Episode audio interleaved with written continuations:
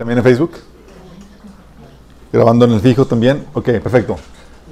Chicos, qué placer verlos una vez más. Oye, qué padre el tiempo de alabanza de oración, ¿verdad? ¿Disfrutaron tanto como yo? Nos fuimos al cielo. Se fueron al cielo. No, el cielo bajó acá. Exactamente, chicos. El cielo bajó. Sí, es, es hermoso sentir la presencia de Dios.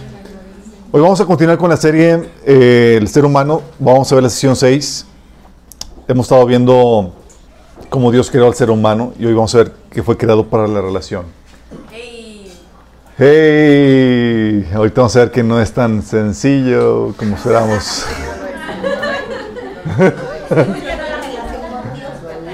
Pero bueno, vamos a orar. Amado Padre Celestial, te damos gracias, Señor, por tu bendita palabra, Señor, que nos enriquece, nos hace más sabios, nos enseña cómo piensas y cómo haces tú todas las cosas, Padre. Te pedimos que tú nos hables, que enseñes más de ti, Señor, que hables atrás de mí, que cubras cualquier deficiencia de mi parte, Señor, y que tu palabra se siembre en nuestros corazones para que produzca el fruto que tú deseas. Quita cualquier velo de nuestro entendimiento, Señor, cualquier obstáculo que el enemigo quiera poner. Bendice a los que estamos aquí, Señor, en nombre de Jesús. Amén. Y a los que nos ven, Señor. Ok, vamos a ver, ser humano, sesión 6. Voy a poner el cronómetro. No se emocionen, de poco sirve. No, nada más para saber qué tanto me paso. Hemos estado viendo, haciendo la recapitulación de, de este tema, que el ser humano fue creado después de los ángeles, inferior a los ángeles en poder eh, y en autoridad. Vimos que fue creado el ser humano como espíritu igual que los ángeles, igual que Dios, somos seres espirituales, pero a diferencia de ellos, con un cuerpo físico para morar, para vivir en el mundo físico, chicos. ¿Sí? Entonces tenemos algo que los ángeles no tienen, que es cuerpo físico. Eh, y fuimos creados en dos presentaciones. Ese cuerpo físico viene de dos sabores, chicos, hombre y mujer. Conste que digo dos. Sí. No hay que seguir y Z. No hay que seguir y Z. Así es. Eh, esto de- fuimos creados con físico y con capacidad reproductiva. Vimos que fuimos creados con alma y todo lo que implica esa temática. Fuimos creados también con propósito, ¿se acuerdan? Vimos cuál es el propósito del ser humano y no me salgan que, con que solamente para adorar a Dios. Es más complejo que eso. ¿sí? Ya tenemos un entendimiento claro de cuál fue el propósito por el cual Dios creó al ser humano. Fue diseñado para tener una relación con Dios y en unión con Él, representarlo, mientras que eh, lo desarroll- des- eh, desarrollamos las, los potenciales de la tierra para la, la gloria de Dios. Ok, a grandes rasgos. Y también vimos que fuimos creados con su imagen y con dominio sobre la tierra. Y vimos que representaba eso, que implicaba todo eso la sesión pasada. Está todo grabado. De hecho, para los que no sepan, todo el bosquejo de todo el estudio está también publicado, porque hay unos que están todos estresados porque hablo muy rápido y no alcanzan a escribir nada. No se preocupen, está grabado. Puedes escucharlo varias veces. De hecho, se recomienda que lo escuchen varias veces. Sí, por la densidad eh, se recomienda. Y hoy vamos a ver, chicos, que fuimos creados no solamente a su imagen y semejanza, sino que fuimos creados para la relación. Somos seres relacionales, chicos. Así Dios nos creó al ser humano, así es. Fuimos hechos a la imagen y semejanza de Dios y no es de sorprenderse que seamos así, seres relacionales, pues, pues Dios desde la eternidad es y ha sido un ser relacional, relacionándose primeramente consigo mismo, puesto, déjame recordarte, Dios son tres personas, Dios es tres personas. ¿sí? Relacionándose primero entre las tres personas de la Trinidad y luego con su creación. Dios diseñó, eh, creó a los, ser- a los seres angelicales y a nosotros para tener una relación. No somos piedras o seres inanimados que solo existen sin capacidad de relacionarse, sino que tienen intercambio con su entorno, primero con su creador. ¿sí? Fuimos diseñados de esa forma. Y nos hizo la con la capacidad de relacionarnos, chicos. Nos dio la capacidad de percibir.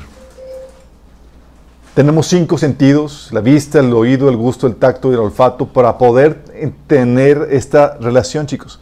No solamente los cinco sentidos, también tenemos un sexto sentido que es el sentido espiritual.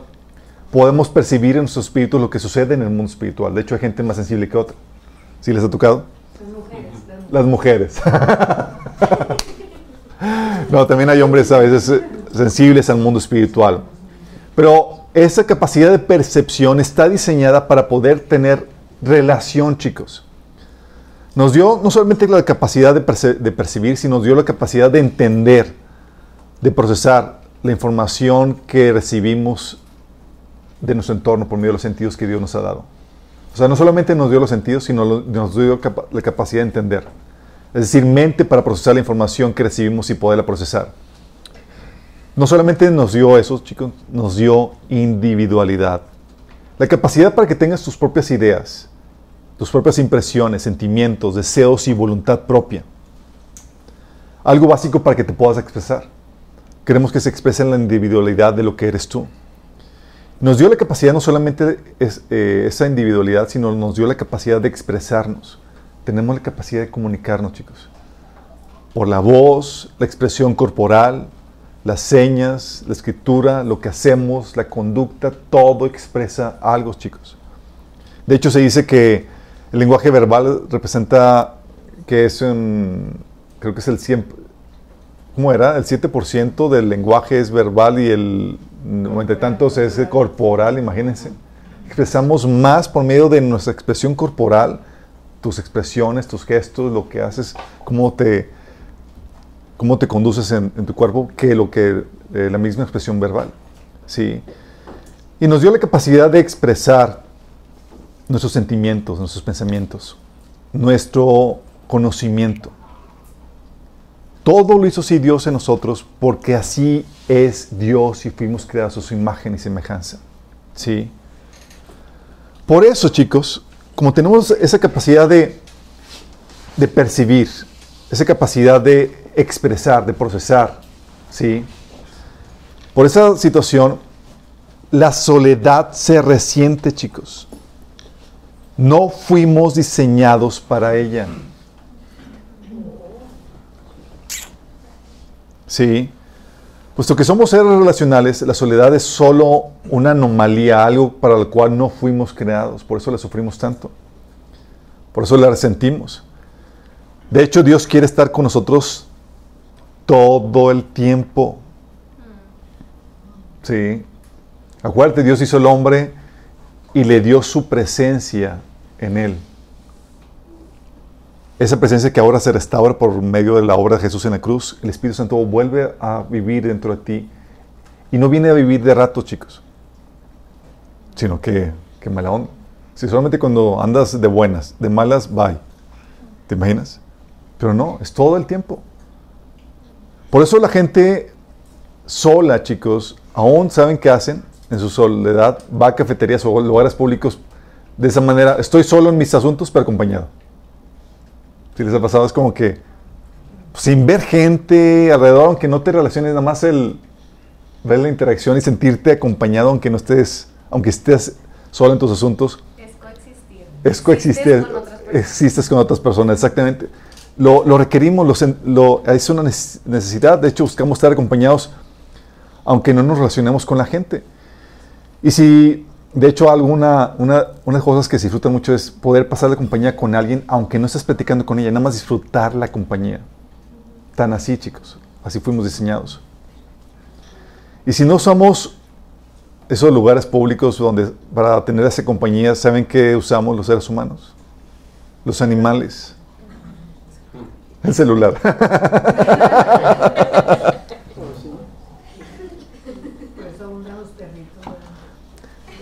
eh, usamos obviamente varias formas para comunicarnos con otras personas como el celular y demás, pero aun cuando tenemos alguna aversión a la gente y demás, es usamos animales porque fuimos diseñados para la compañía. De hecho, la típica estereotipo de la persona soltera con un montón de gatos, exactamente. Fíjate el estereotipo. Sí. Gente que prefiere estar sola, chicos, por lo mismo, es porque ha sido muy dañada por las relaciones que ha tenido. Que prefiere el dolor de la soledad que volver a sufrir el daño que le produjeron las relaciones que tuvo. Por dentro, su corazón, sin embargo, hay la añoranza de tener una relación que satisfaga con quien compartir la vida. Porque así Dios nos hizo. Hay tiempos, de hecho, en los que necesitamos estar solos, pero ni aún, es, ni aún así estamos realmente solos, pues Dios nos acompaña. Como decía el salmista en el Salmo 139 del 7 al 12. ¿A dónde podría alejarme de tu espíritu? ¿A dónde podría huir de tu presencia? Si subiera al cielo, ahí estás tú. Si tendiera mi lecho en el fondo del abismo, también estás ahí. Si me elevara sobre las alas del alba o me estableciera en los extremos del mar, ahí, aún ahí tu mano me guiaría, me sostendría tu mano derecha. Y si dijera que me oculten las tinieblas, que la luz se haga noche en torno mío, ni las tinieblas serían oscuras para ti, y aún la noche sería clara como el día. Lo mismo son para ti las tinieblas que la luz. Fíjate, está hablando de dónde me iría. O sea, me rodeas, estás conmigo siempre, no importa dónde vaya, dónde esté. Por eso, chicos, en este diseño relacional que Dios nos ha dado, tienes que entender algo muy importante. La felicidad es relacional.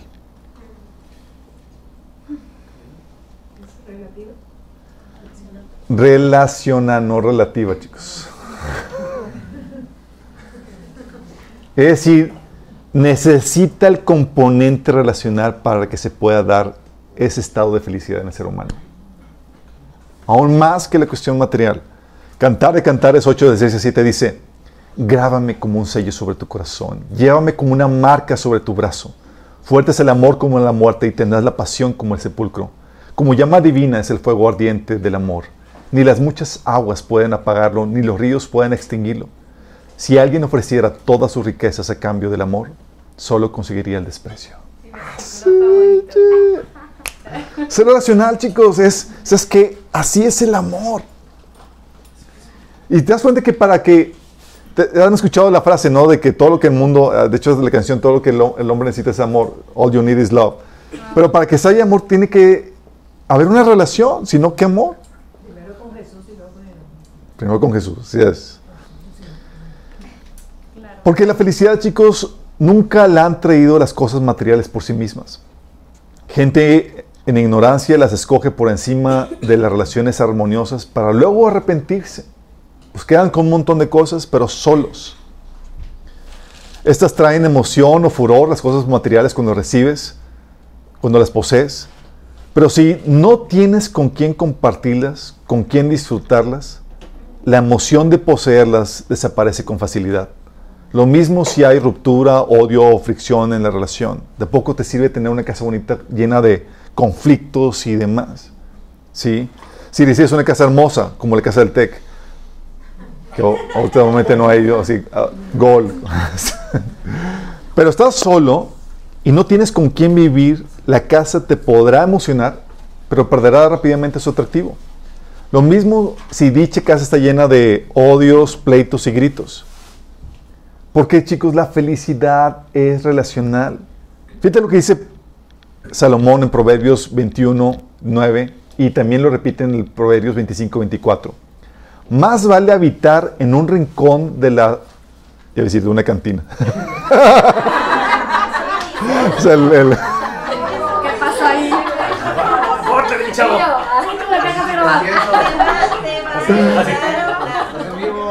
Me, afectó, me afectó ver tanto Pedro Infante. Fíjate lo que dice Salomón. Más vale habitar en un rincón de la azotea que compartir el techo con mujer pendenciera. Y lo repite tres veces Proverbios, chicos. Más vale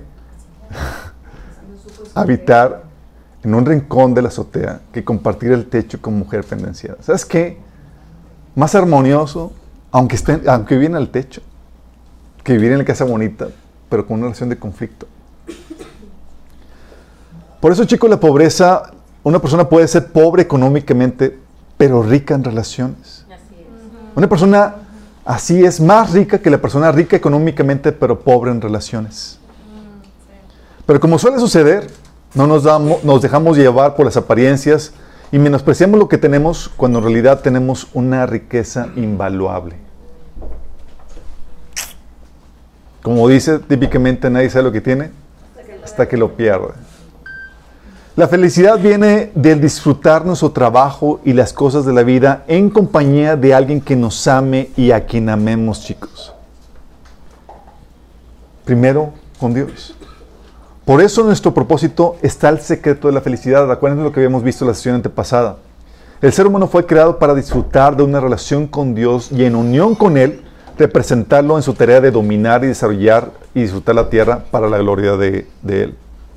Fíjate, fue creado para disfrutar de esa relación con, Dios y en unión con Él hacer todo lo demás.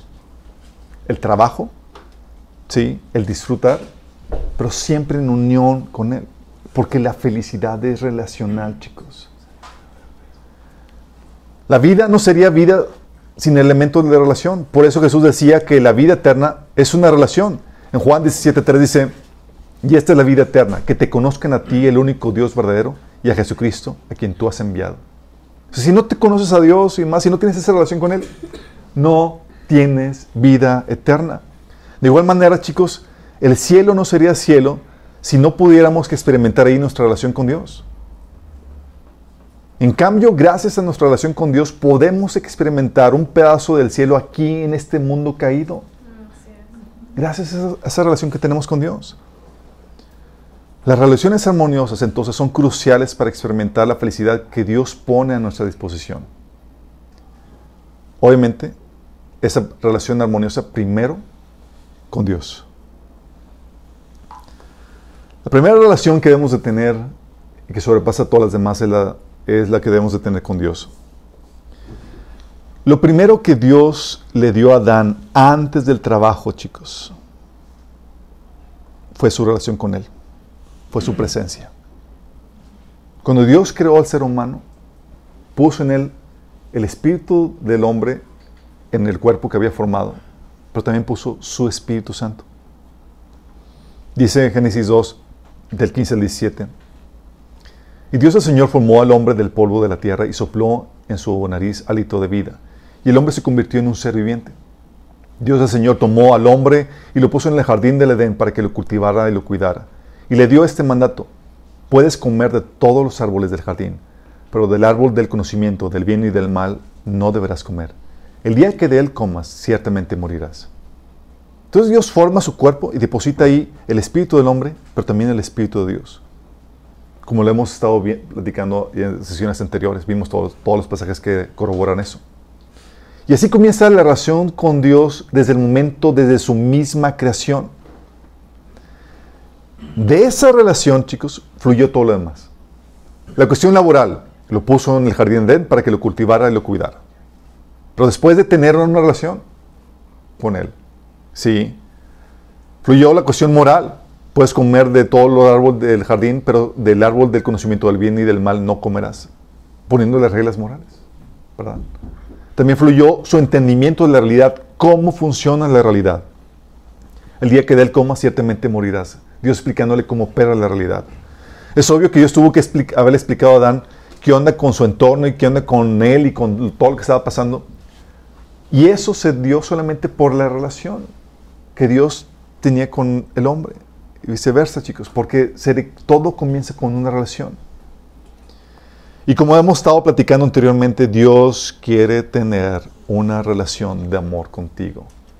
Sin esto jamás vas a poder ser feliz. Él te ama. Dice la Biblia en Juan 3:16, porque de tanto amor Dios al mundo, que dio a su Hijo unigénito, para que todo el que cree en Él no se pierda, sino que tenga vida eterna. ¿Qué tanto te ama Dios? Se imagínate, dice Juan 15, 13, que nadie tiene amor más grande que el dar la vida por sus amigos. Y Jesús dio la vida por ti. Juan 15, 9 dice, yo los he amado a ustedes tanto como el Padre me ha amado a mí. ¿Te imaginas? Y en Juan 17, 23 dice, que el mundo sepa que los amas tanto como me amas a mí. Es impresionante eso. No, es, amor del bueno, exactamente. Es imagínate que Dios te ame tanto como a Jesús. Uno pensaría, pues bueno, por, por lo menos una pizquita de lo que le ama a Jesús, no. Igual. Y Él te pide que lo ames de vuelta. Por eso el primer mandamiento en Mateo 20, 37 es que amarás al Señor tu Dios con todo tu corazón, con toda tu alma y con toda tu mente. Porque Dios quiere tener esa relación contigo basada en el amor mutuo. Él quiere que tengamos esa comunión con Él. 1 Corintios 1.9 dice que fiel es Dios quien los ha llamado a tener comunión con su Hijo Jesucristo, nuestro Señor. Llamado a tener comunión con Él. 1 Juan 1.3 dice, les anunciamos lo que hemos visto y oído para que también ustedes tengan comunión con nosotros. y nuestra comunión es con el Padre y con su Hijo Jesucristo. Primera Juan 5:20 dice, y sabemos que el Hijo de Dios ha venido y nos ha dado entendimiento para que podamos conocer al Dios verdadero. Y ahora vivimos en comunión con el Dios verdadero porque vivimos en comunión con su Hijo Jesucristo. Comunión con Dios, chicos. Por eso la ordenaste de que te mantengas en sus mandamientos, para que te mantengas en su amor. Por eso la, la ordenanza de Dios de que, de Adán, de que, hey, obedece esto para que no mueras. Esta comunión, como sabemos, se restablece solamente por el Evangelio. Romanos 5, del 6 al 11 dice, cuando éramos totalmente incapaces de salvarnos, Cristo vino en el momento preciso y murió por nosotros pecadores. Ahora bien, casi nadie se ofrecería a morir por una persona honrada, aunque tal vez alguien podría estar dispuesto a dar su vida por una persona extraordinariamente buena. Pero Dios mostró el gran amor que nos tiene al enviar a Cristo a morir por nosotros cuando todavía éramos pecadores. Entonces, ya que hemos sido hechos justos a los ojos de Dios por la sangre de Cristo, con toda seguridad Él nos salvará de la condenación de Dios. Pues como nuestra amistad con Dios quedó restablecida por la muerte de su Hijo cuando todavía éramos enemigos, con toda seguridad seremos salvos por la, por la vida de su Hijo. Así que ahora podemos alegrarnos de nuestra nueva y maravillosa relación con Dios gracias a que nuestro Señor Jesucristo nos hizo amigos de Dios. La única forma, chicos. Creerse relacionar con Dios apartado de Cristo, fuera de Cristo, es imposible. La única relación que puedes tener es de conflicto, porque tus pecados ponen enemistad a Dios contigo. Y la única forma en que se resuelve esto es por medio de Cristo. Y para mantener esa comunión, no solamente te salvó, expió tus pecados, te limpió de tus pecados, sino que puso al Espíritu Santo dentro de ti. Dice Juan 14, 23, el que me ama obedecerá mi palabra y mi Padre lo amará y haremos nuestra morada en él. Dice Efesios 1.13 que en él también ustedes cuando oyeron el mensaje de la verdad, el evangelio que les trajo salvación y lo creyeron, fueron marcados con el sello que es el Espíritu Santo prometido. Marcados, sellados. Y el Espíritu Santo mora en ti, estás poseído por él. Por eso dice en 1 Corintios 6, 19 que somos templo del Espíritu Santo.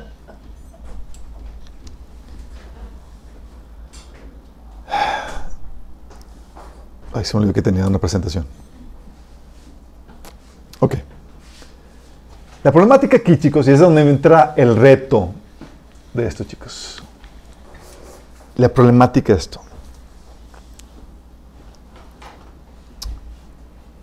Es relacionarte con un Dios que es espíritu y a quien no lo ves. Y es donde dices, ¡ay! ¿Cómo se hace esto? Si muy apenas me relaciono con los que veo.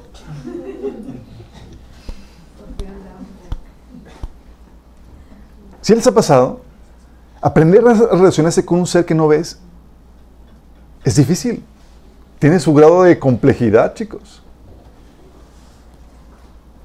Hay un grado de dificultad para relacionarse con Dios. Mira, antes de la caída, el hombre podía tocar y ver a Dios. Dice la Biblia en Génesis 3.8 que Dios se paseaba en el jardín. Adán y Eva lo veían, hablaban con él, lo tocaban y era como que, wow, pues aquí está. Mis ojos lo ven y demás. Y ya sabemos que ese nivel de relación se va a restablecer cuando partamos con el Señor.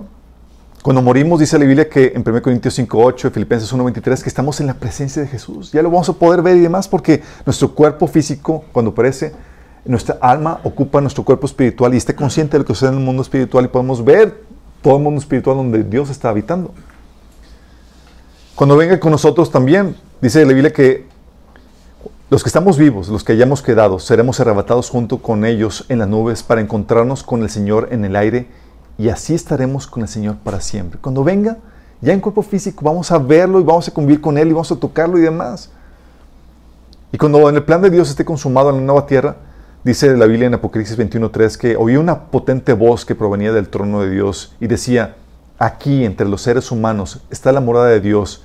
Él acampará en medio de ellos y ellos serán su pueblo. Dios mismo estará con ellos y será su Dios. Dios morando de nuevo cuenta con el ser humano como lo hizo en el Génesis, chicos.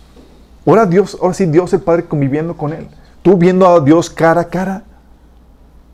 Qué fuerte. Pero en el Inter, oh, en el Inter. Tenemos que relacionarnos con Él espiritualmente.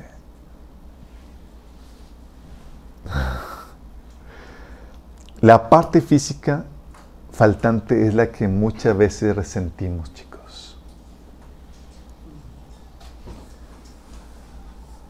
Dice Juan 14, 16 al 18, yo le pediría al Padre y Él les dará otro consolador, consolador para que los acompañe siempre. El Espíritu de verdad, a quien el mundo no puede aceptar porque ni lo ve ni lo conoce. Pero ustedes sí lo conocen porque vive con ustedes y estará en ustedes. No voy a dejarlos huérfanos. Aunque a veces nos sentimos huérfanos, chicos. Sí, pero no es así. Nos ha dejado el Consolador, el Espíritu Santo. Pero ¿cómo te relacionas con Él? O sea, ¿cuántos no quisiéramos un abrazo de nuestro Padre Celestial? Así, sentir el abrazo. Estaría, wow. A veces lo que siente el Señor, no, más quiero un abrazo.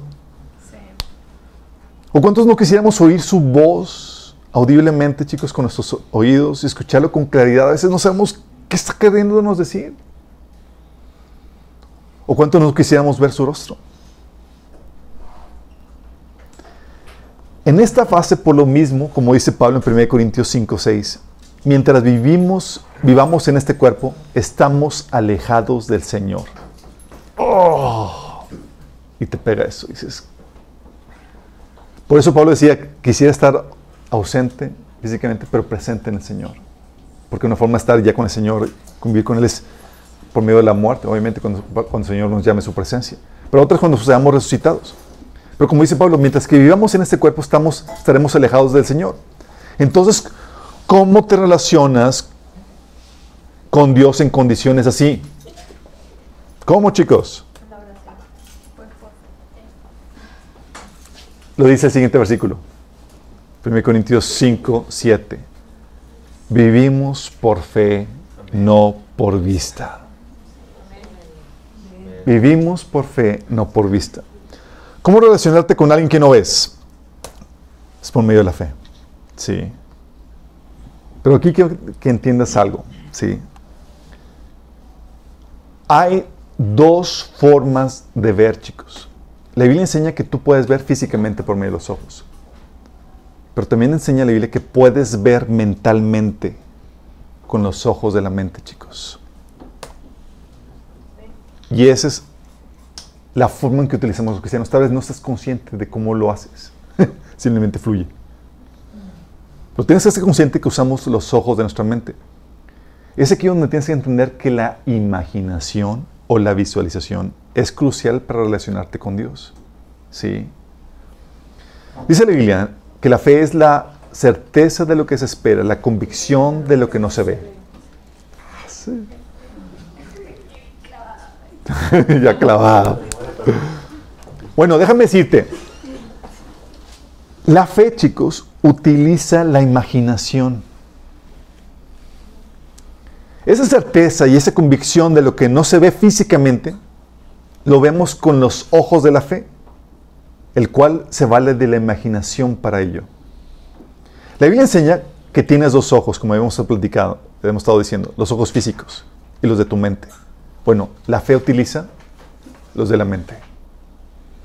Por eso dice en Hebreos 12:2, puesto los ojos en Jesús, el autor y consumador de la fe, el cual, por el gozo puesto delante de él, sufrió la cruz, menospreciando el oprobio, y se sentó a la diestra del trono de Dios.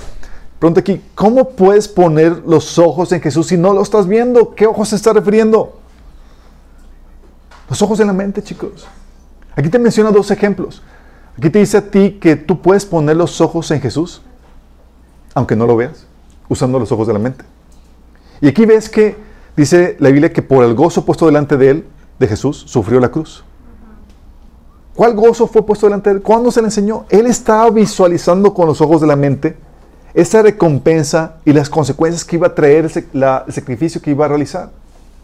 Él estaba viendo ese gozo con qué ojos, chicos? Con los de la mente. Él sí estaba visualizando la descripción de lo que Dios le había prometido. Estaba usando su imaginación, chicos. También dice la Biblia en Hebreos 11:27, fue por la fe que Moisés salió de la tierra de Egipto sin temer el enojo del rey. Siguió firme en su camino porque tenía los ojos puestos en el invisible. Parece una contradicción. ¿Cómo ves al invisible? Es invisible. Dios, si acaso no te habías dado cuenta. Con los ojos de la mente, chicos. Invisible a tus ojos físicos, pero no a tus ojos espirituales. Tú puedes ver a Dios con los ojos de tu mente. Según Corintios 4, del 16 al 18, dice Pablo, por lo tanto no desmayamos antes, aunque este nuestro hombre exterior se va desgastando, el interior no obstante se renueva de día en día. Porque esta leve tribulación momentánea produce en nosotros un cada vez más excelente y eterno peso de gloria. No mirando nosotros las cosas que se ven, sino las que no se ven. Pues las cosas que se ven son temporales, pero las que no se ven son eternas. Mirando las cosas, no mirando las cosas que se ven, sino las que, las que no se ven. Dices, Pablo, te volviste loco. ¿Cómo puedes ver cosas que no se ven? ¿Con qué ojos, chicos? Con los ojos de la mente. Los ojos de la fe son los ojos de la mente, chicos. Hebreos 11:13 te dice, conforme la fe murieron todos ellos sin haber recibido lo prometido, sino mirándolo de lejos, creyéndolo, saludándolo, confesando que eran extranjeros y peregrinos sobre la tierra. ¿Cómo que mirándolo de lejos? Dice la Biblia que Abraham esperaba la tierra, la ciudad construida no con manos humanas, sino construida por Dios. ¿La vio? No. Físicamente no, pero mentalmente sí, chicos. Él esperaba eso. Él estaba con esa, con esa visualización mental, usando su imaginación, basada en la palabra de Dios, de eso, de esa promesa. Lo miraba de lejos. Estaba aquí. Por eso dice este Colosenses 3.2, poner la mira en las cosas de arriba, no en las de la tierra. ¿Cómo puedes ver las cosas de arriba, chicos? Con los ojos de la mente. La imaginación, tienes que entender esto, la imaginación funciona como un portal al mundo espiritual. Funciona como un portal al mundo espiritual. No tenemos acceso al mundo espiritual, así que la Biblia nos lo describe para que lo veas con los ojos de la mente. ¿Estás entendiendo? Te da puras descripciones. Y esas descripciones forman imágenes en tu mente. Te dice, por ejemplo, que puedes entrar hasta el trono de Dios en oración. Hebreos 4.16, Hebreos 10.12. Entonces cuando tú oras y los ojos, tú puedes visualizar lo que sucede en el mundo espiritual, esa realidad espiritual. ¿Y cuántos de aquí nos han imaginado cuando están orando que llegan delante de Dios a su trono?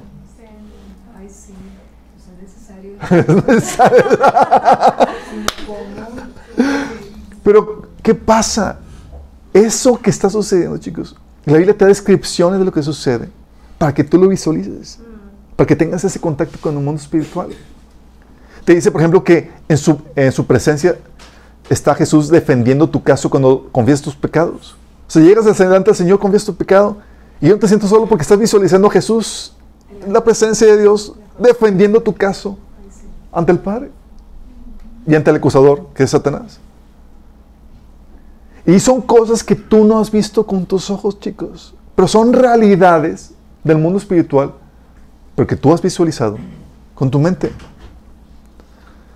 Cuando la Biblia te escribe también, por ejemplo, que cuando dos o más se reúnen en su nombre, está ahí, ¿quién? Jesús. ¿Lo has visto?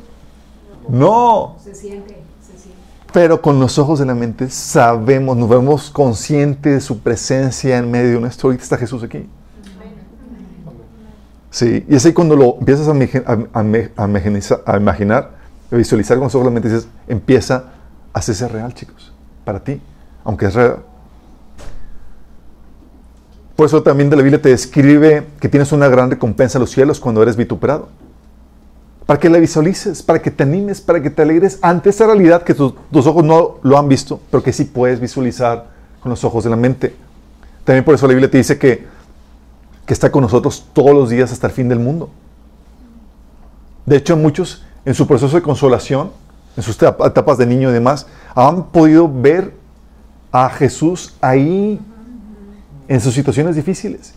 Y no son imaginaciones, no son no te fumaste un... Eh, no son mera imaginación, chicos. Es una realidad basada en la descripción de la escritura, chicos. También basado en esto, sabemos que, em, sabemos que de acuerdo a 2 Corintios 4, 4, que los demonios sigan los ojos de la gente para que no crean el Evangelio. Sabemos que hay un operar demoníaco en la gente para que no, no se entregue. Y visualizamos ese operar demoníaco y demás. ¿Con qué ojos, chicos? Con los de la gente. A gente sensible a veces nos deja, Señor, vistazos para ver a los demonios. Pero típicamente no es así. Tienes que usar los ojos de la mente. La Biblia nos dice en Efesios 6, 12 que hay una guerra espiritual con seres demoníacos. Y para ver esa guerra espiritual, ¿qué haces? Utilizas los ojos de la mente. Pero tienes que entender esto. Esta imaginación, la de Dios, está basada en la palabra de Dios. No es cualquier cosa que se te ocurra. ¿Me explico? te describe las realidades espirituales, como dice Hebreos 6:23, realidades celestiales. No tienes acceso a ella con tu cuerpo físico, pero en tu espíritu, pero tu mente, tú puedes tener acceso a ello. ¿Cómo qué cosas? Cosas que pasaron. Los evangelios te relatan, y el Antiguo Testamento relata cosas que pasaron en el pasado. Y por la descripción las vemos con nuestros ojos mentales como si estuviéramos ahí, chicos. ¿Cuántos de aquí nos han visualizado a David peleando con, con Goliat y más? Y dices, wow, o sea, ya sí lo vi, sí. Porque la Biblia te da la descripción, ¿para qué? ¿Con qué propósito? Para que lo visualices, para que vean las realidades espirituales de cosas que sucedieron. También cosas que pasan actualmente, como su presencia entre nosotros, como la guerra, la interacción con demonios y demás. ¿Cómo estás consciente de eso? Por la descripción que me da la Biblia. Y utilizo los ojos de la mente. Así como para visualizar el pasado, también para visualizar el mundo espiritual que se relaciona con nosotros en el presente. Pero también cosas que pasarán en el futuro, como nuestro reinado con Jesús, con Él en, la tierra. Cuando Jesús dijo a sus discípulos que se van a sentar en tronos y se van a sentar con Él para compartir la mesa y reinar en doce tronos, los discípulos ya se, vieron, chicos. No, pues sí. Se visualizaron y dijeron, no, ya, ya le compré. Sí. Y se animaron por eso que vieron. Es una realidad espiritual. No lo han visto con sus ojos, pero lo estaban viendo con los ojos de la mente. Y no basta visualizarlo. Es necesario creerlo para tener contacto con este mundo espiritual, chicos. Dice la Biblia en Hebreos 11:6, pero sin fe es imposible agradar a Dios, porque es necesario que el que se acerca a Dios crea que le hay y que es galardonador de los que le buscan. Fíjate, ¿sabes que Dios es una realidad, sí o no? Y aquí te dice, si no crees, bye. Sí, Tienes que creer que existe y que es galardonador de los que, de los que le buscan. Para, es necesario que creas para que puedas eh, tener, tener esa comunión con Dios en ese mundo espiritual, chicos. Esa fe. ¿Sí? no solamente se requiere conocer la descripción de ese mundo espiritual, se requiere creerla. De hecho, Hebreos 4.2 dice, porque también nosotros se nos ha anunciado la buena nueva como a ellos, pero no les aprovechó el oír la palabra por no ir acompañada de fe en los que la oyeron. Fíjate que está hablando de las personas que perecieron en, el pueblo de Israel. Está diciendo que ellos perecieron no porque no escucharon la buena nueva, sino que porque al escucharlo no le acompañaron de fe. Por eso, chicos, por la importancia de vivir, porque vivimos nosotros por fe, es que la Biblia nos da muchas descripciones para que lo visualices con la mayor claridad, pues al verlo más claramente, más fácilmente lo vas a creer. A los que tomaron taller de escatología, por ejemplo, algo lo que vemos es la descripción de los eventos que están por suceder con lujo de detalle. de cuenta que está viendo lupa. La segunda venida, Señor, es así vemos casi todos los pasajes de la Biblia que hablan acerca de eso. Y es demasiado descriptivo, chicos. Es porque Dios nos habla tanto de eso. Para que lo visualices y lo creas más fácilmente. ¿Me explico? Porque si no tienes, si tú no lo visualizas y no lo crees, no vas a tener comunión con eso. Ese mundo espiritual va a pasarte de, de largo. Sí, Dice, eh, por eso 2 Pedro 1.4, así Dios nos ha entregado sus preciosas y magníficas promesas para que ustedes, luego de escapar de la corrupción que hay en el mundo debido a los malos deseos, lleguen a tener parte con la naturaleza divina. Dios dándote preciosas y magníficas promesas. Descripciones de la realidad espiritual que no ves con tus ojos naturales, pero sí con tus ojos espirituales al ver la descripción de estas promesas magníficas que Dios te ha dado. Por eso dice Hebreo eh, 2.2, y Jehová me respondió y dijo, escribe la visión y declárala en tablas para que corra el que leyera en ella. Escribe la visión, chicos. Básicamente, cuando se escribe la Biblia, te están escribiendo una visión de una realidad espiritual y es como la transmisión de imágenes en una computadora, chicos. Si sabes que está la imagen en tu computadora y cuando lo vas a enviar, esa imagen se traduce en, ceros y, unos, código binario, y se manda al otro lado y se vuelve a, reconstruir para que se te enseñe. Es algo así lo que hace Dios contigo. Esa imagen del mundo espiritual, de esa realidad espiritual, te la pone en código, por escrito, y tu mente la transforma para que pueda desplegarse con tus ojos espirituales, chicos. Básicamente. Dios enviándote imágenes por medio de estas descripciones. ¿Pero qué crees? Satanás también utiliza la imaginación.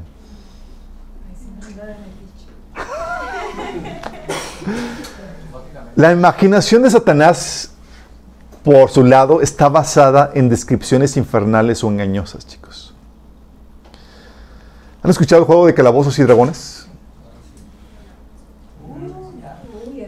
Bien viejo, así es. Es un juego, chicos, para los que no sepan, donde son, donde se utiliza, son ejercicios de imaginación, donde te dan descripciones de actores, luego con, con prácticas de conjuros y demás, ¿sí? Donde describen, en teoría, personajes ficticios, en teoría, chicos, que vienen resultando, en muchos casos, personajes reales. De que los jugadores. Así es. Y describen realidades, en muchos casos, realidades espirituales del enemigo y los jugadores llegan a tener contacto con el mundo espiritual por medio de ellas. Ha habido episodios de personas que están muy metidas a ese juego, chicos, donde ven que esos personajes se les ya aparece. Sí. Y las descripciones de estos personajes muchas veces no son ficticias, sino que son de realidad infernal de cómo son esos demonios y cómo operan. Y al, ejercitarse con, la, visualización, con el uso de la imaginación, llegan a tener contacto con ellos. Sí. También ha, ha, tocado personas que sanan o logran cosas sorprendentes por medio de la visualización mental. Es gracias a este poder, porque por medio de la imaginación o visualización es un portal al mundo espiritual, chicos. ¿Está mal imaginar? No. La imaginación que Dios, Dios nos las dio. Pero sabemos que la imaginación de autoría nuestra es solo eso, imaginación, algo puramente mental que no existe fuera de nuestra mente. Sí. Aún los planes que imaginamos, sabemos que muy bien pudieran no darse. Por eso decimos, si Dios quiere, como dice Santiago, haremos esto y aquello. Pero cuando la imaginación va acompañada de fe, se convierte en una forma de tener contacto con el mundo espiritual. Fíjate bien esto. La imaginación, cuando va acompañada de fe, se convierte en una forma de tener contacto con el mundo espiritual. Si esa imaginación no está basada en la descripción de la realidad espiritual descrita por Dios en la Biblia, es algo del enemigo y te expone a contacto con el enemigo. Por ejemplo, imaginarte a tu papá o familiar que, que pereció no tiene nada de malo. Pero imaginarte a tu papá que falleció y que está contigo y creer que efectivamente está contigo, te lleva a relacionarte con demonios que usurpan la identidad de tu papá. Gracias a esa imaginación acompañada de fe. Imaginarte realidades espirituales descritas por el enemigo con prácticas que provienen de él por ejemplo, juego de, dragones, calabozos y dragones que vienen con hechizos y conjuros y tú piensas que son indefensivos, que son mero juego y de repente, ¡ups! Eran cosas de la realidad. Te lleva entonces a relacionarte con demonios. Fíjate, la imaginación comparado, acompañado con prácticas que provienen de Satanás, la imaginación engañosa. ¿Sí? Y viceversa. También pasa con Dios. Visualizar realidades espirituales descritas por Dios con fe y prácticas que vienen de Él, como la oración, te lleva a relacionarte con Él. Usa la imaginación para escribir, basando la palabra, para, saber, para ver lo que pasa en el mundo espiritual, de que puedo entrar a la presencia de Dios. Y uso la práctica de la oración. Sucede ese contacto con ese mundo espiritual, chicos. ¿Estás entendiendo? Lo grueso del asunto, chicos, déjame decirte. Muchas películas y programas son de inspiración espiritual y contienen elementos y actores que describen con exactitud lo que sucede en el mundo espiritual, dejando a la gente vulnerable al contacto con el mundo espiritual más, más fácilmente. Muchas imágenes de demonios y más son tal cual esas, chicos. Y te dejan a ti vulnerable para que con mayor facilidad la visualices y seas impactado o tengas contacto con ese mundo espiritual. ¿No ha pasado?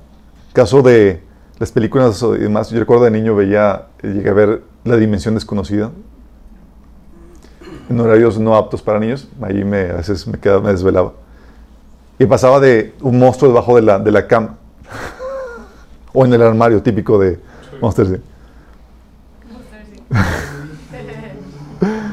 Caso del monstruo, el monstruo debajo de la cama o del armario.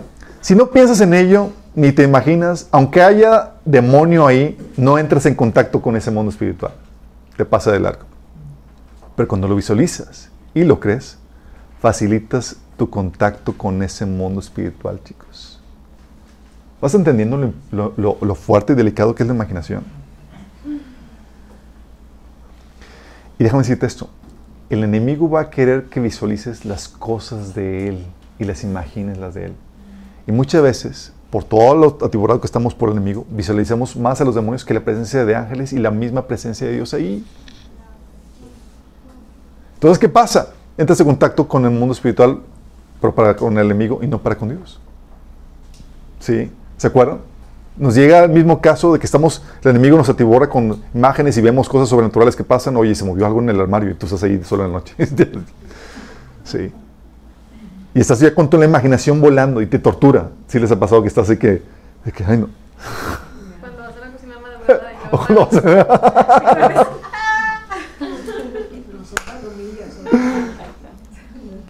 y pasa eso. Y el Señor quiere describirnos la realidad, la completa realidad, chicos. ¿Se acuerdan lo que pasó con el siervo de, de Eliseo, Giesi? Que estaba paniqueado porque vio a los enemigos. Y el Señor, abre los ojos para que vea el mundo espiritual. Resultó que había, eran más de los de nosotros que los que estaban en contra de ellos. Sí. Estaban rodeados de caballos de fuego y de seres angelicales alrededor de, de, eso. Y, era, y es lo que pasa, chicos. Porque si la palabra de Dios controla tu imaginación, vas a andar en el Espíritu consciente del operar de Dios. Pero si la palabra del enemigo o las imaginaciones que viene el enemigo controlan tu imaginación, vas a estar todo amedrentado, hostigado por Satanás. Por eso se nos ordena en la Biblia, concentren su atención en las cosas de arriba, no en las de la tierra. El cristiano, chicos, por eso para entrar en relación con Dios, vive en un mundo mental, mental muy fuerte. Porque conocemos la Biblia y nos da descripciones que para el resto de la gente no existen. No están conscientes de esa realidad. Pero nosotros estamos en nuestra mente visualizando todo. Si ya ves, oye, te maltrató una, persona, ya viste al enemigo que lo está controlando. Sí. Ah. ¿Pero qué dice la operación espiritual? Oye, una manifestación sobrenatural así medio tenebrosa. Ah, visualizaste al Señor contigo y los ángeles de Dios ahí alrededor tuyo. Ya, sí. Y estás consciente del mundo espiritual. Pero también pasa con las recompensas y con todo eso, porque si no visualizamos las cosas del mundo espiritual, nos vamos a controlar por lo que nos dicen los sentidos, chicos. Y andamos no por vista, sino por fe. Es decir, control, no dejando que, lo, que los sentidos físicos nos controlen, sino siendo definidos por las realidades espirituales que la Biblia nos describe. Es decir, andamos basando en lo que sabemos que está aquí, nuestra mente. Pues si el enemigo nos logra distraer para que dejemos de pensar o visualizar las cosas de Dios, seremos fácilmente desviados, pues cortan nuestra relación con Dios. Oye, de repente cristiano, ¿por qué se enfrió además? Ah, porque dejó de poner la, mente en las cosas de Dios, ya dejó de visualizar a Dios. En su relación, en su situación y demás, ya se, se dejó llevar por solamente las cosas que ve físicamente. Y eso cuarta la relación. Porque para relacionarse con Dios tienes que hacerlo usando los ojos de La mente.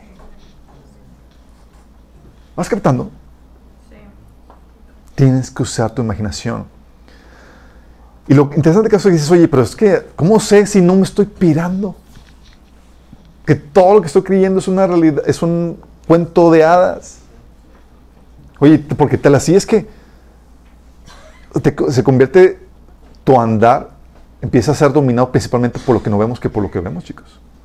Tu gozo, tu resistencia, tus relaciones, lo que haces, lo que no haces, tu motivación, de repente todo empieza a ser motivado, movido por, por lo que no ves. Y dices, como no sé si estoy escribiendo una, historia de, de un... ¿Sí? Bueno, Dios realiza manifestaciones que confirman lo que visualizamos con nuestra mente. Confirman que, que no es algo ficticio, sino real. Y lo confirma de varias formas, chicos. Oye, de repente estás orando y sucede la sanidad. Y hemos visto sanidades. Y dices, oh, sí, sí, sí funciona, es real. sí, sanidades físicas y aún emocionales. Oye, coincidencias milagrosas, estás orando por un trabajo y Dios movió las cosas y ¡wow! Sí. Dices, nosotros estamos demasiado increíble. Y ves, estamos viendo que, que efectivamente hay una realidad espiritual que concuerda con lo que describe la Biblia. Coincidencias milagrosas, Dios contestando tus oraciones o viendo los resultados en tu vida. ¿Sí? Porque chicos, al igual que el viento, no lo ves, no lo vemos. Pero sabemos de su realidad porque vemos y sentimos sus efectos, chicos. ¿O no? Entonces, así de vital es usar los ojos de la mente. Sin eso tu relación se va a coartar. Por eso, entre más conoces la Biblia, mayor creces en tu fe, porque tienes una visualización mental más clara, más amplia de las cosas. ¿Vamos a entender, chicos? Fíjate bien todo esto. Es un clave.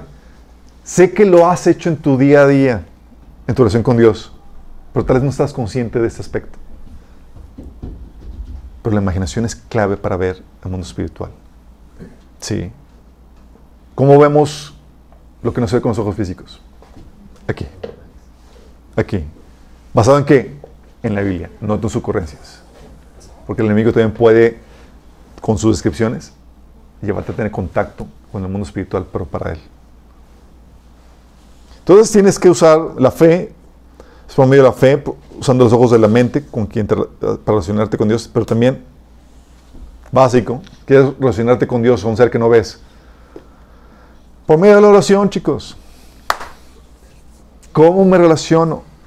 Para relacionarte con Dios necesitas, necesita haber una forma de comunicación en la que, con la cual puedas expresarte con, o comunicarte con Él.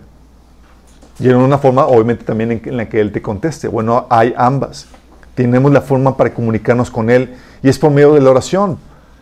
La Biblia dice que en Hebreos que se ha abierto un camino por medio del sacrificio de Jesús a la presencia de Dios. Y podamos conducirnos o entrar a la presencia de Dios por medio de la oración. Por eso ahora podemos orar, es decir, comunicarnos con Dios, platicar con Dios. ¿Qué tanto? Dice la Biblia en primera de Tesalonicenses 5:17, orad sin cesar. Si puedes estar en contacto con Dios todo, todo el día. Así como, oye, te cerraron ahí en el carro y ya viste, Señor, bendícelo. literal, literal. Dios lo bendiga. Eres con una actitud y con, con decir, Dios te bendiga, todo si lo necesitas.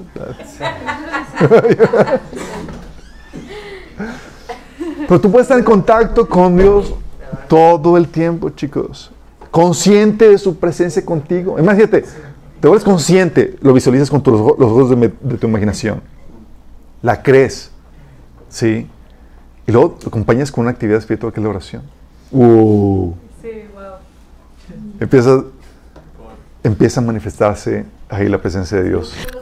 Sí, Efesios 6, 18 dice, orando en todo tiempo con toda oración y súplica en el Espíritu y velando con ello con toda perseverancia y súplica por los santos. Yo recuerdo cuando yo estaba combinado con el Señor, uno de los ejercicios que, que, empecé a, realizar espirituales era volverme consciente de la presencia de Dios en, conmigo entre, los, entre mis hermanos. No perder de vista la presencia de Dios. Y con, con, con lo que me refiero a no perder de vista es no dejarla de visualizar con los ojos de la mente. Porque si la dejo visualizar, si la dejo ver, literalmente no lo veo. y actúo como si no estuviera. Pero cuando lo visualizas, entonces, ah, ok, el Señor está aquí. Sí. sí. Y es un ejercicio. Es, ¿sabes qué? Me vuelvo consciente. Y así me relaciono con Él. Sí.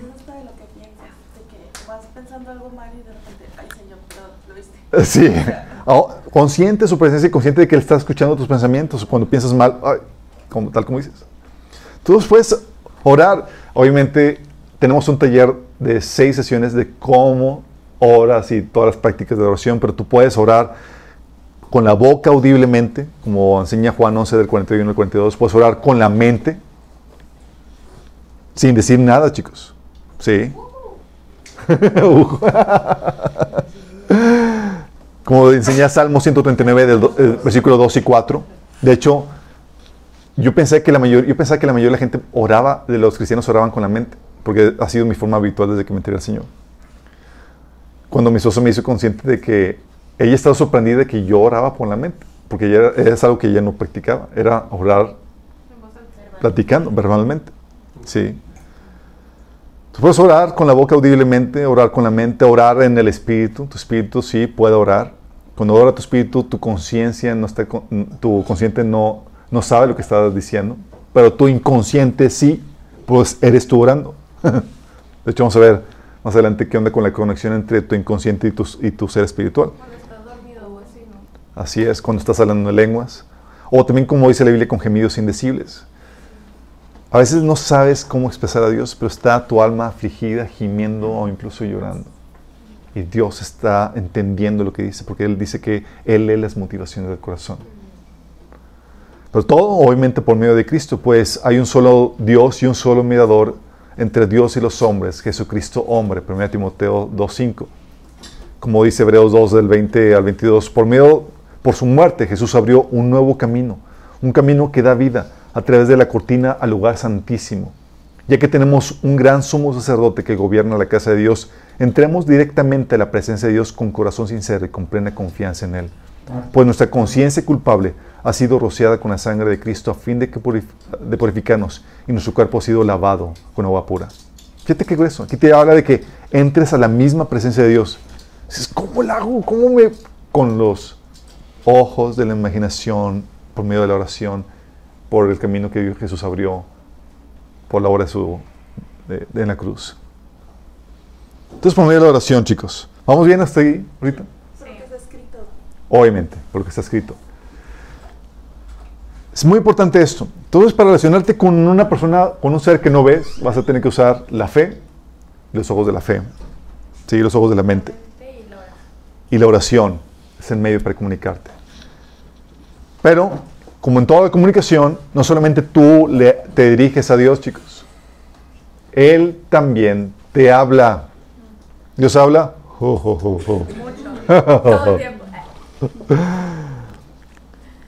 y es ahí donde para que haya la comunión con un ser que, no, eh, nuestro creador, que no lo vemos, que es un ser espiritual,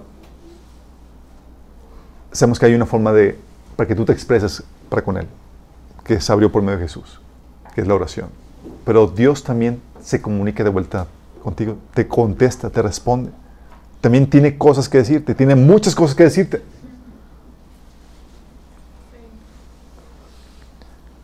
Y es que uno tienes que conocer las diferentes formas en las que Dios habla.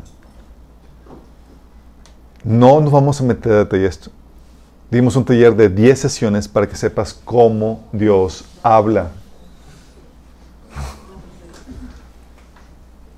Dime los 5 minutos. Dime los 5 minutos. y eso que cuando es que cuando conoce los diferentes idiomas en los que Dios habla, ¿Sabes que obviamente la forma suprema en la que Dios nos habla es por medio de la palabra de Dios? Está por encima de todo, chicos. Si sabes que se comunica Dios contigo, pero ya puedes tener una relación con Dios, ya puedes relacionarte con Él, pero tienes que entender cómo Dios te contesta, te habla.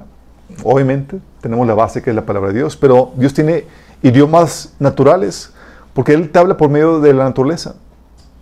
Dice la Biblia que Él habla por medio de la creación, por medio del sentido común, por medio de las catástrofes, de la enfermedad, de las plagas, de las circunstancias, de los procesos naturales. Habla también por medio de personas. Las escrituras fueron hechas por las personas, chicos, inspiradas por Dios. Por medio de maestros y predicadores. ¿Cuántas veces no te ha pasado que la palabra que requerías, la unión de iglesia, la estaban dando? Y es como que, wow, ¿cómo supo el, predicador? O sea, me espió. Alguien fue con el chisme.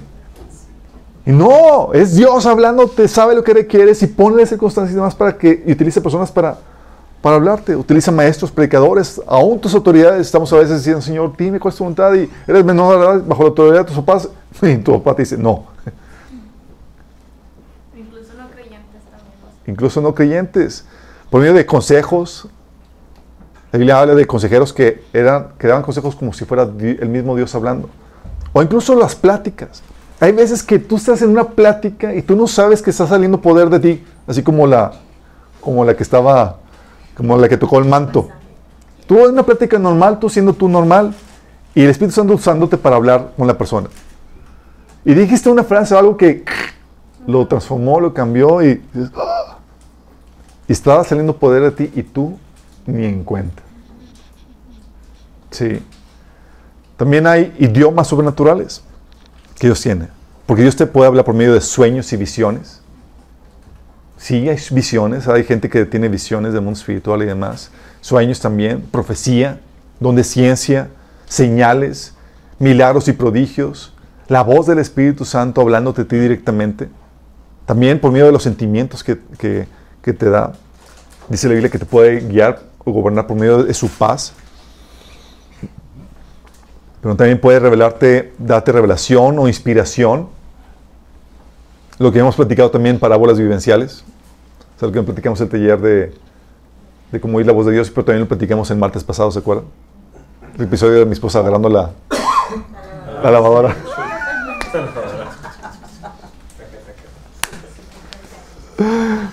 Sí. Y aún por la forma en cómo Dios hace las cosas, te puede hablar. Dios tiene muchas formas para hablarte, pero cuando ya entiendes sus idiomas, tú estás atento a todo lo que Dios te está hablando. Sí, así dices, oh, oh. Y a veces te dice, Señor, déjame en paz. ¿Por? Porque a veces te habla cosas que no quieres tratar en tu vida y demás, y Dios bombardeante por todas partes, pero como ya lo sabes leer, ya lo sabes escuchar, ya sabes su idioma, ni cómo, ni cómo. Ni para dónde te hagas exactamente. Pero lo grueso del asunto, chicos, es que también relacionarte con alguien que no ves, no solamente lo haces por medio de la oración, entendiendo las formas en las que Dios habla, pero también experimentando su presencia. La comunicación con Dios no solamente toca nuestra parte mental, chicos, dándonos información en la parte intelectual, sino que también nos transmite un sentimiento, una presencia podemos sentir que está aquí con nosotros tan cerca que lo sentimos dentro de nosotros, chicos. Y puedes experimentar Dios. Dice la Biblia que tú puedes experimentar su amor que te llena. Su presencia es real, pero podremos no sentir un abrazo físicamente de Él, pero sí sentimos los efectos de dicho abrazo en nuestro corazón. Es decir, expresamos su amor. Porque un abrazo no tendría sentido si no sentimos el amor y el efecto que buscamos recibir por medio de ese abrazo. ¿A poco no? Si dan un abrazo y no sientes ese amor, ese efecto, como si no te hubieran dado ningún abrazo. Y Dios no está aquí para darte el abrazo. Pero su espíritu está ahí para llenarte y darte el mismo efecto que buscabas por medio de ese abrazo. Porque si sentimos su amor y, y su afecto, el abrazo viene a ser como un extra. Y no nosotros sentimos y nosotros sentimos eso por medio de su Espíritu. Dice Romanos 5:5, Dios ha derramado su amor en nuestro corazón por el Espíritu Santo que nos ha dado. Es por eso que a veces estamos estamos en la base de oración y sentimos que nos llena al punto de que nos quebranta y estamos llorando y dices, y siento bien bonito, ¿y qué pasa? Es la presencia de Dios. Sí. Por eso estás en tus tiempos devocionales y más extasiado dices, wow, estás sintiendo la presencia de Dios que te llena, que te colma su amor y te sientes súper amado. Sí. Nos extasiamos con su presencia. Porque Dios no solamente te, se comunica contigo a nivel intelectual, dándote información, sino por medio de ese, de ese sentimiento, de ese experimentar de su presencia. Sí, lo requerimos. Por eso a veces sentimos la presencia de Dios por medio de su paz. Dice Filipenses 4, 17, no se inquieten por nada, más bien en toda ocasión, con oración y ruego, presenten sus peticiones a Dios y denle gracias. Y la paz de Dios, que sobrepasa todo entendimiento, cuidará sus corazones y sus pensamientos en Cristo Jesús. Fíjate cómo dice aquí, la paz, luego te dice, una paz que sobrepasa todo entendimiento, es decir, no la puedes razonar, no la puedes comprender. Es como, si le explicas, oye, pero ¿por qué? No sé, simplemente la siento. No te lo puedo explicar. Sepas que el mundo no entiende. Sí. Porque es un, es un sentimiento que viene por la presencia de Dios. Como que estuvimos cantando, sé que eres real porque te siento. Sí. También sentimos no solamente su paz, su amor, también a veces sentimos su tristeza. Efesios 4.3 habla de que podemos contristar al Espíritu Santo. ¿Y dónde crees que está el Espíritu Santo? En ti. Siente la tristeza de Dios. Por eso ya no puedes pecar a gusto. No. Porque lo haces, el Señor se entristece y tú sientes su tristeza. Dices, ya. Antes mal, no me sentía mal por hacer esto. ¿Qué beso? y dices que se me está pasando. sí. Pero también sientes su temor y reprensión. Pablo sentía tal así el temor que decía, ay de mí si no predico el Evangelio. Sí. Dice 2 de Corintios 5 del 14 al 15, sea de una forma u otra, el amor de Cristo nos controla. Ya que creemos que Cristo murió por todos, también creemos que todos hemos muerto a nuestra vida antigua. Él murió por todos para que los que para murió por todos para que los que reciben la nueva vida de Cristo ya no vivan más para sí mismos, más bien vivirán para Cristo, quien murió y resucitó por ellos. Porque para estar haciendo el amor de, de Cristo te controla para que ya no vives para ti. Y eso lo hemos experimentado, chicos. A veces quieres hacer las cosas mal y te sientes peor. Te sientes mugre, te sientes bicho. Porque el amor nos controla. Y es la presencia de Dios en nosotros. La presencia de Dios poniendo en ti deseos correctos. Gálatas 5.17 dice que el Espíritu nos da deseos que se oponen a los deseos de la naturaleza pecaminosa. Y Filipenses 2.13 dice, pues Dios trabaja en ustedes y les da el deseo y el poder para que hagan lo que a Él le agrada. Y lo sientes, ah, siento la ganas de hacer esto. es en la torre. ¿Te acuerdo cuando, es algo que le platicaba, recién me convertí y el Señor empezó a hacer, poner esos deseos? Yo iba antes a la tienda, me compraba mis papitas y tengo dos semanas y ni las consideraba. Y el Señor me decía, cómprate también ellas. Yo, oh". Y cuando no lo hacía me sentía muy mal. Entonces ahí llegaba a la tienda con papitas también para ellos y yo, ¿cuándo era así compartido? Jamás.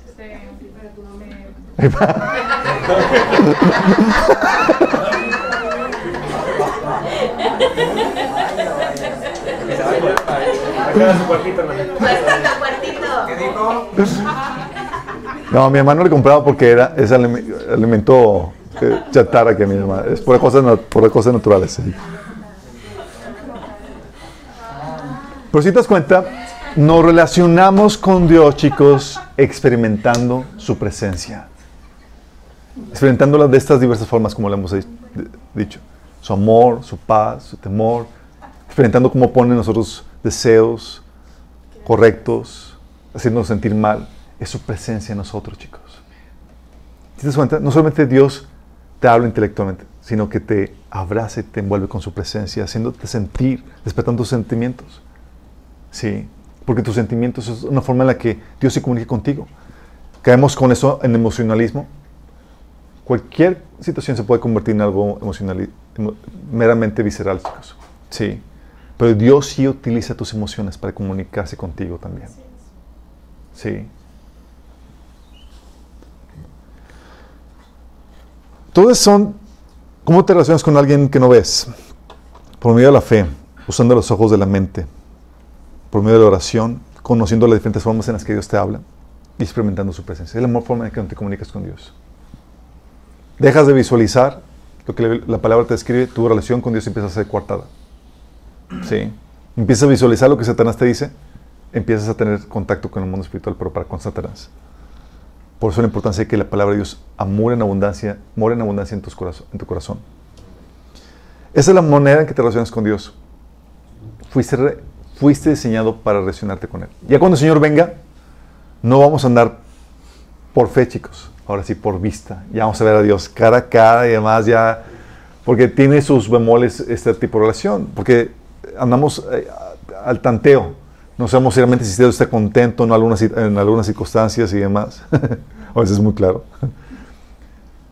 Pero andamos por, por fe en ese sentido.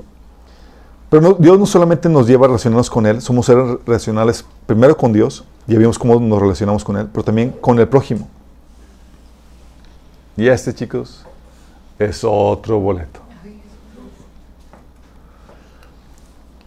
La relación con el prójimo, chicos, aunque a veces no la quisieras, es necesaria. Sí, porque conozco a algunos, chicos. Ya, no. Ya no me junto con tal hermano.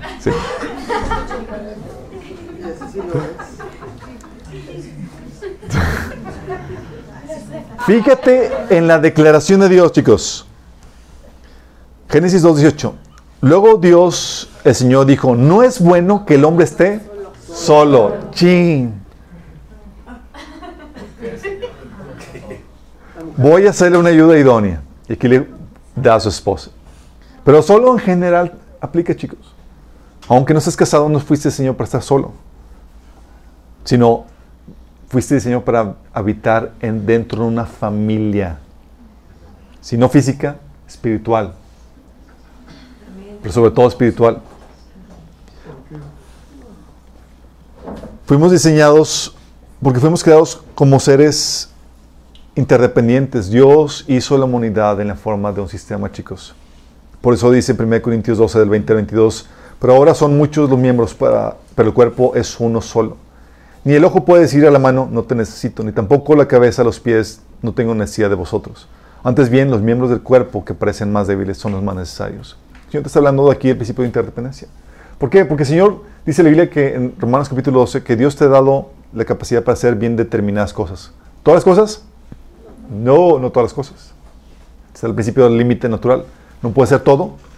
Y aún si, si, era, si pudiera hacer todo bien, no tienes el tiempo ni el recursos para hacer todo.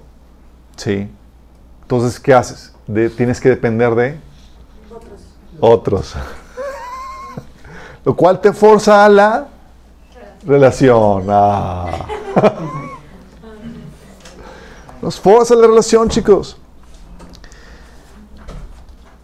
Y si relacionarse con Dios tenía sus propios retos, porque relacionarse con un ser que no, ve, que no vemos, ya vimos, tiene sus complicaciones. Es algo que ya vimos que tenemos que hacer para relacionarnos así. Pero relacionarte con alguien que sí ves, pero que no quisieras ver.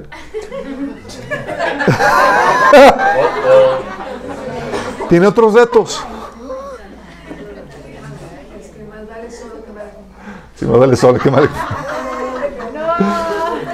Tiene otro reto, chicos. Para relacionarte para tener esta relación y esta felicidad que viene por relación, ¿sabes qué requieres? Los frutos del Espíritu. Pablo, Pablo menciona la una básica, que es el idioma. Dice Pablo en 1 Corintios 14, 11. Si no capto el sentido de lo que alguien dice, seré como extranjero para él, para el que me habla, y él lo será para mí. Y hablando de que no se, no se completa la relación, ¿sí? Eres, simplemente tú sé, quizá que estás no te entiendo, no se puede hacer relación. Entonces se quiere el idioma. Por eso también la complejidad con los padres, con los bebés, que no hablan y están tratando de adivinarles qué onda. Aunque ya los padres expertos ya identifican los diferentes tipos de, llorar. Sí, especialmente la mamá. Episodio de que padres primerizos con nuestra hija Samantha, nosotros, oye, empezó a llorar y nosotros, pues, ¿qué tiene? Pues ya le cambiamos y esto lo otro y nada. Y pues seguramente es perturbación de atando, reprendiendo y toda la cosa. y nada funcionaba y nada la paraba. Y yo, ¿qué pasa? No sé, no para de llorar. ¿Hace cuánto comió? No, hace, hace tres, cuatro horas. La pobrecita, el hombre.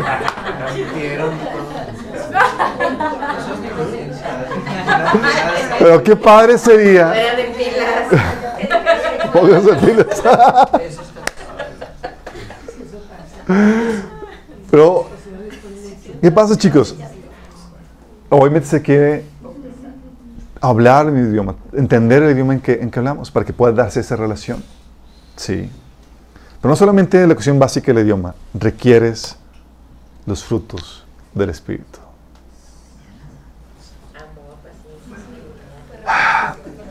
Todos los frutos del Espíritu, chicos, están diseñados para las relaciones personales. Todos, chicos.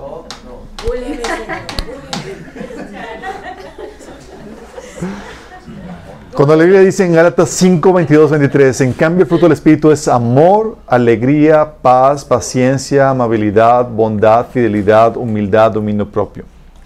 Sí, son para relacionarte. 1 Corintios 13, el 4 7 te habla de cómo es el amor, que es el carácter de, Dios en ti. Y es para, que sepas cómo relacionarte. Por eso cuando dice que el amor es paciente, es, eh, tú puedes poner tu nombre. Sabemos que Dios es amor y te empieza a dar las descripciones de cómo es este amor. Es paciente, es bondadoso y más, pero le dices que tú seas así. Si el amor es paciente, es bondadoso, no es envidioso, ni jactancioso, ni orgulloso no se comporta con dureza ni es egoísta, no se enoja fácilmente, no guarda rencor. El amor no se deleita con la maldad, sino que se regocija con la verdad. Todo lo disculpa, todo lo cree, todo lo espera, todo lo soporta. En vez del amor, debes de ponerle debes de ponerle tu nombre, porque es como Dios quiere que te relaciones. Son los frutos que Dios espera y son para las relaciones. ¿Te imaginas cómo serían las relaciones si todos fuéramos bondadosos? Pacientes. No. A ver, ¿quién dijo que aburrido?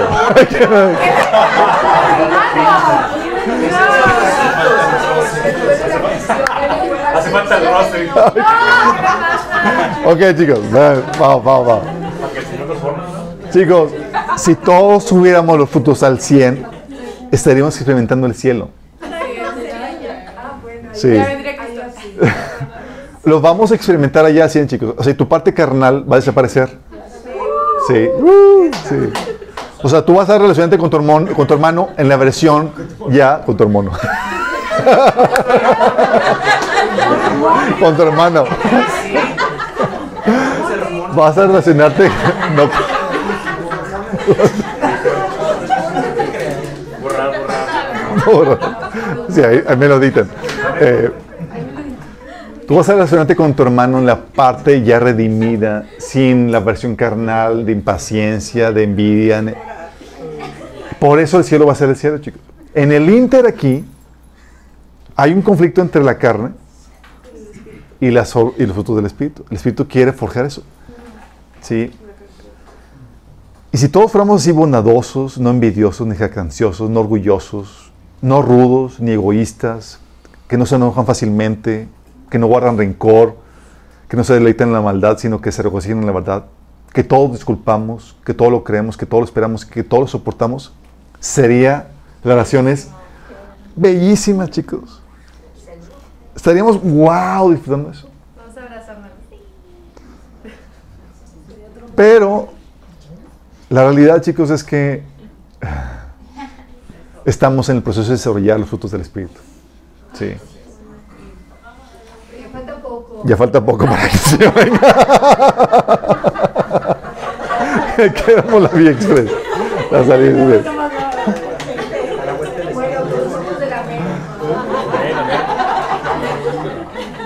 Chicos, bueno, relación, desarrollar los frutos del Espíritu solamente se desarrolla por medio de la práctica, chicos. La paciencia, solamente practicando la paciencia. sí. El, orgullo desarrollando solamente la, humildad y practicando la humildad. Cada uno de los frutos del Espíritu se desarrolla en promedio de la práctica. Eso implica que se requieren los roces y demás, pero no huir de la relación, sino permanecer en medio de esas fricciones buscando desarrollar el fruto que se requiere en esa fricción en particular. ¿Vamos entendiendo? Por eso cuando dice, Señor, dame paciencia, ¿qué crees que te va a dar? Una persona difícil. Sí. Señor, dame amor, te va a dar una persona difícil de amar. Sí, así es. Todo tiene sentido. Yo lo sé, yo lo sé. Porque Señor, enséñame a amar como tú amas. Y el Señor te pone gente pecadora. Sí. Entonces tiene su reto, chicos. Entonces, oye, relacionarse con Dios que no ves, un reto. Relacionarte con tu hermano quien sí ves. Oh, todo un reto. Sí, está peor. Todo requieres hablar el idioma, para de comunicar con él, pero no solamente eso, los frutos del Espíritu. El fruto del Espíritu le pone ese, ese aceite de la relación para que fluya, sin que sal- salten chispas, chicos, y se disfrute, sin que haya esta fricción. Y se requiere para tener esa relación armoniosa, satisfactoria. Todo lo requerimos. Pero no solamente requiere los, frutos del Espíritu, hay otro elemento más que se requiere para la relación de- con tu prójimo. ¿Qué creen?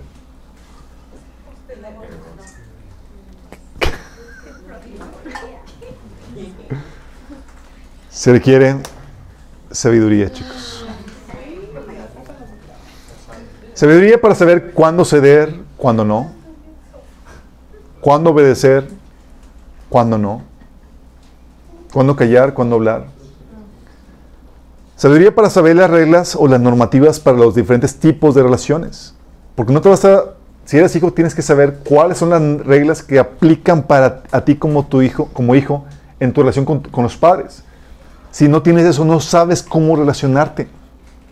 Si tú eres padre con hijo, tienes que saber cuáles son las reglas que aplican a ti para con tus hijos o en tu relación conyugal. Así para cada tipo de relación hay diferente normativa y tú requieres sabiduría para saber qué normativa es la que aplica en la relación en la que tú estás. Porque si no, no te vas a poder relacionar correctamente. ¿Nos explicamos? Tiene todo un reto. Ha habido situaciones donde pastores piden a los miembros que, que los traten a ellos como padres, como padres, literal. Wrong. Una cosa es un pastor, una cosa es un padre, ¿sí? Y te dicen, es que debes de pedirme un permiso porque soy tu padre espiritual. Wrong. ¿Sí? No saben qué normativa es la que tiene que aplicarse. No saben las reglas del juego, cuáles son los límites de la autoridad que ejerces en esa relación y cuáles son las libertades que se tienen. Se requiere sabiduría en las relaciones. Por no entender sabiduría, se caen en relaciones abusivas, destructivas, que controlan o manipulan y que llevan instrucción. Todo Dios te hizo para la relación, chicos, para las relaciones. Afortunadamente Dios nos ha dado los recursos para que estas relaciones sean amenas y disfrutables. Primero para con Dios y luego para con tu prójimo. No hay hermano tan odioso con el que no puedas lidiar con él. Y la gente dice, amén.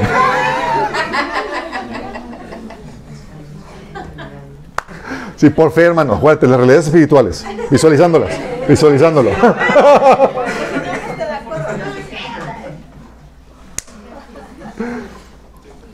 Definiéndonos no por lo que vemos, sino por lo que la Biblia nos describe. Tenemos que tener esto bien en claro, porque fuimos diseñados para esta relación. Y Dios quiere que disfrutes las relaciones. Es parte de tu propósito. Todo tarea, actividad y propósito que Dios tiene para contigo va a involucrar una relación. Primero para con Él y luego para con el prójimo.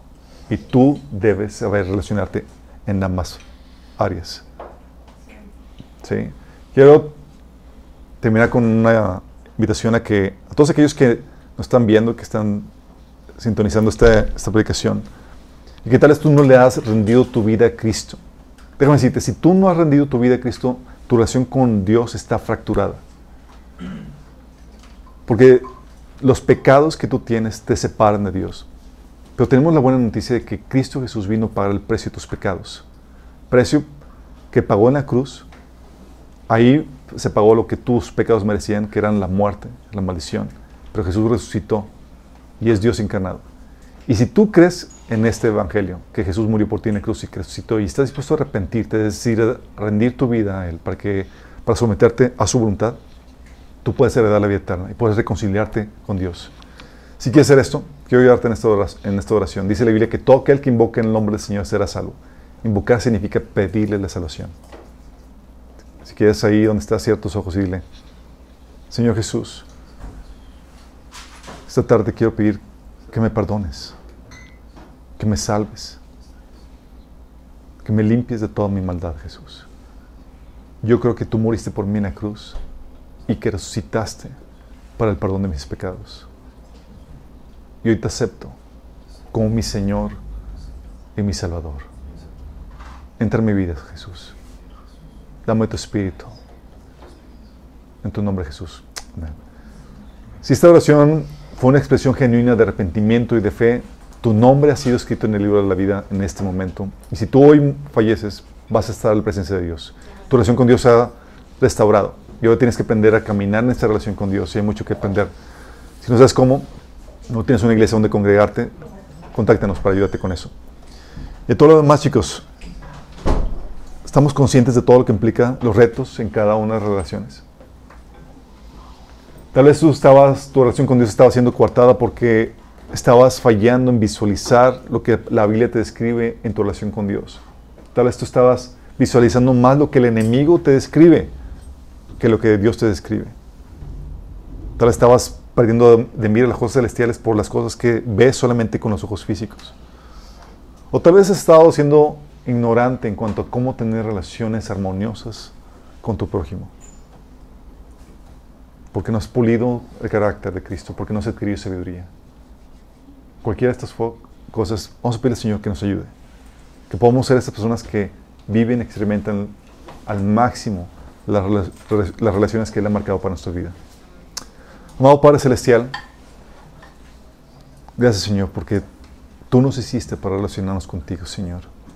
Oh Señor, que podamos ser esos expertos en nuestra relación contigo, Señor. Que podamos visualizarte con los ojos de la fe, Señor. Con los ojos de la, de la mente, Señor. Que podamos apropiarnos de todas aquellas realidades espirituales que tú describes en tu palabra, Señor. Y que podamos andar, como dice tu palabra, no por vista, sino por fe, Señor. Señor, que podamos sacar al máximo esta relación, comunicándonos contigo por medio de oración todo el tiempo, Señor. No solamente en la noche o en la mañana, sino todo el tiempo, Padre. Y que podamos atender a tu voz, Señor, cuando tú nos hables. Danos sabiduría para y comprensión cuando tú hables en nuestro espíritu, Señor. También danos sabiduría, Señor. Y ayúdanos a desarrollar los frutos del Espíritu para relacionarnos con nuestro prójimo, Señor. A veces es difícil, Señor, pero sabemos que en ti, Señor, lo podemos hacer. Porque no es en nuestras propias fuerzas, sino es por tu Espíritu, Señor. Te lo pedimos en nombre de Jesús. Amén.